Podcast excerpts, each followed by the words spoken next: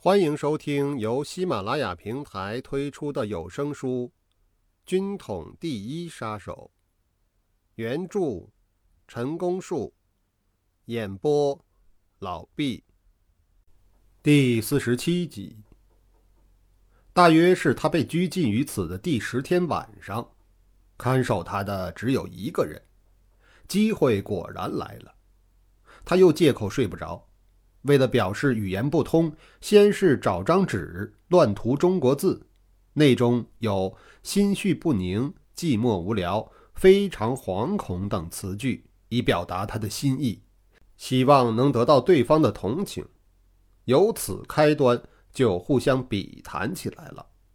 随后，尚小姐又要求弄点酒喝，她所持的理由是不仅御寒，还可以消愁解闷。看守他的人正中下怀，可是他的心思却在助兴上。开始喝酒的时候，这位军曹慢斟浅尝，还有戒心。渐渐的，他稍微放任了些。虽然尚小姐希望他喝得越多越好，可是他受过严格的训练，到了节骨眼上却还能加以自制。时间拖得很长，早已过了午夜。找到的一瓶酒差不多快要喝光了，这名军曹酒量不小，酒性也不减，还要继续喝下去。于是他呼唤那个烧饭的老王出去买酒。尚小姐认为有机可乘，正提高注意力，准备随时采取行动之际，却发现那名军曹紧紧地盯着自己，好像被他看透了心事一样。尚小姐觉得不妥。遂又强作镇定地沉默下来。最难的一招是怎样才能把安眠药掺到酒里，在不知不觉的情况下使对方吃下去。这一点，事后尚小姐并没有明白地报告毛万里兄。我们在检讨此事经过时，受好奇心驱使，曾猜测了好久，所得的结论只有一个，那就是。除了像母亲哺育婴儿那样把东西嚼碎并溶解了，再活着酒嘴对嘴的渡过去之外，似乎别无其他方法可寻了。不过这只是猜猜而已，事实是否如此，当然也不能肯定。但是最有力的证明，的确是使对方睡着了，而且睡得很熟。若不然，尚小姐岂能摆脱他的监视？尚小姐等到看守她的那名军曹趴在桌子上睡去之后，站起身子，慢慢的从客厅回到寝室，加了一件衣裳，才又蹑足潜踪的走回客厅。幸而那个入睡的人并无反应，于是，再轻手轻脚的移步到房门口，定了定神。回头望了一眼，扭开门锁，虽然非常小心，但仍然免不了吱嘎响了一声。尚小姐停下了脚步，呆了几秒钟，这才走出房门。此刻最担心的是不敢判定门外到底有没有人。离开房门几步，左右张望了一下。天色黑黝黝的，也看不清楚有什么动静。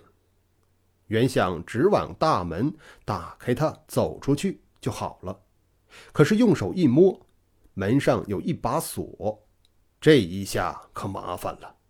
因为路径不熟，也不知道是否有旁门或后门，万一摸索不到，碰出响声来，那就会惊动其他的人。尚小姐轻轻地移动脚步。再朝四周环顾了一圈视野比刚才从里面出来的时候略微清晰了一些。再定神一看，猛然见到老王一个人站在相隔十多尺处向他招手。此刻已经没有选择的余地，想逃避也不行了，只有顺从地走到老王跟前，任他摆布了。老王低声说道：“快跟我来。”尚小姐误会了老王的善意，还以为是他动了邪念。正在犹豫不定间，老王再次催促说：“你不是想走吗？还不赶快！”尚小姐将信将疑，不由自主地随着老王走到了靠墙根的转角处。只见老王慢慢地蹲下去，蹲得矮矮的。他让尚小姐踏在肩膀上，再稳稳地站起来。待尚小姐攀上了墙头之后，他用手比划了一回，似乎是在鼓励尚小姐不要害怕，跳下去也摔不着的意思。墙头有多么高，在尚小姐的回忆中已经记不清楚了。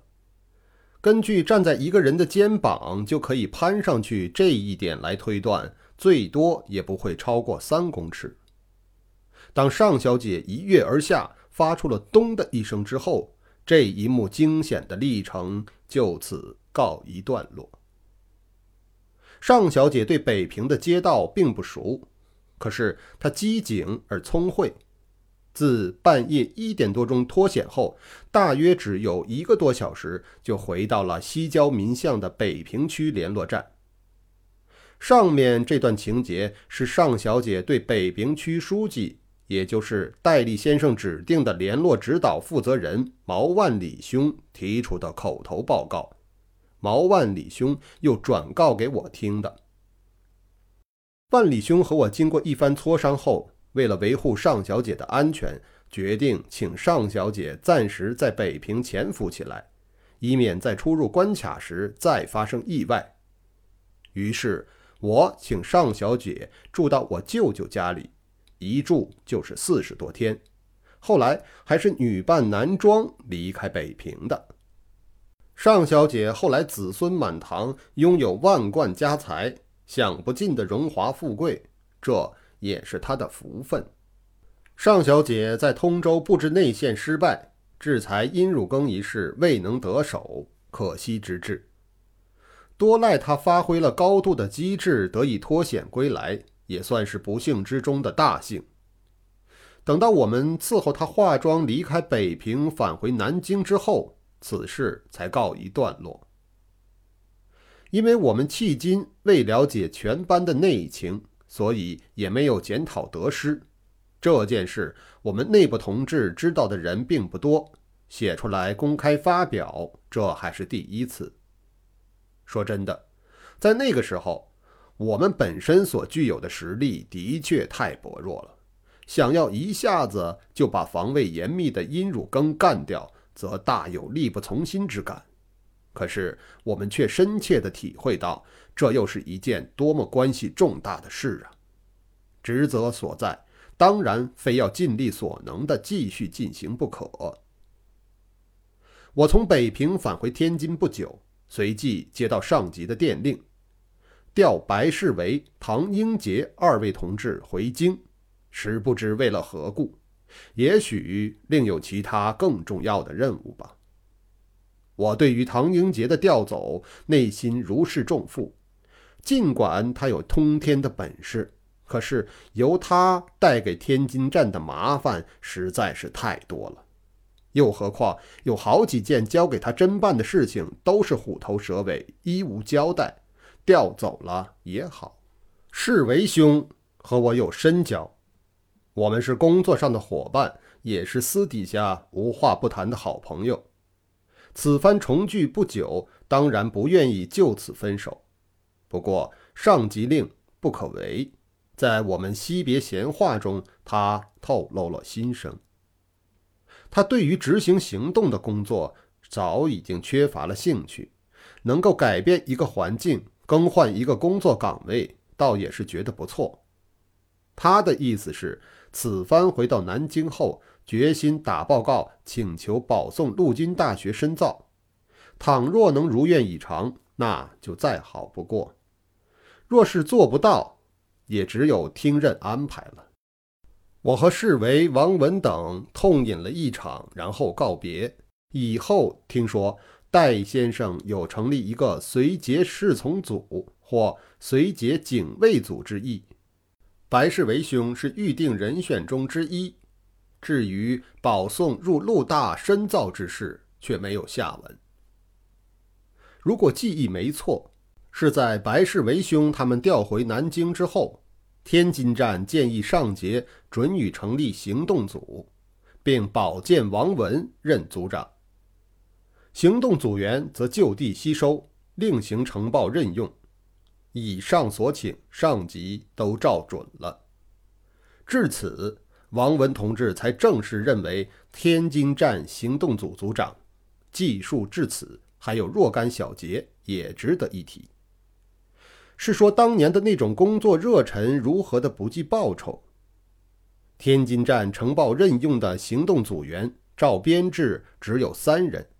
而实际上，由王文在他家乡号召参加工作行列的，却有八九个之多。最大的难题就是以三个人的经费维持八九个人的开支，真用得上“捉襟见肘”这个词了。以上是第四十七集的内容，感谢您的收听。